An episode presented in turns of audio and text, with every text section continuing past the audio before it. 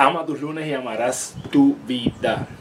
Siempre digo a todas las personas que siguen Gana tu Día que, que tienen que darse crédito, ¿verdad? Celebrar todas las cosas que tú has logrado en tu vida, que probablemente hay personas que no han logrado.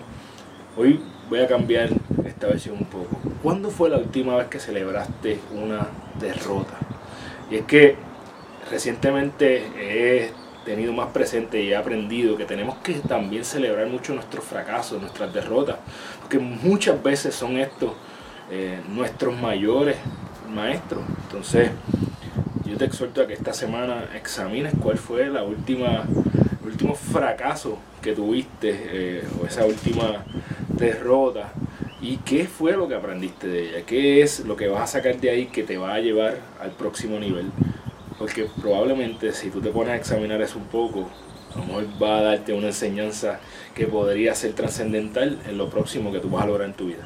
Así que esta semana celebra esas derrotas, celébralas de verdad, pero recuerda, no solamente las celebres, sino que busca la forma en que no las vas a volver a repetir. Eh, así que recuerda que eres la única persona responsable de todo lo que pasa en tu vida y que la forma en que tú cumples tus sueños es desarrollando los hábitos que te acercan a ellos, porque tú eres tu hábitat. Diariamente toma las acciones que te acercan a tu mejor versión para que todas las noches, cuando vayas a tu cama, puedas decir, hoy yo gané mi día. Te pasa una semana espectacular.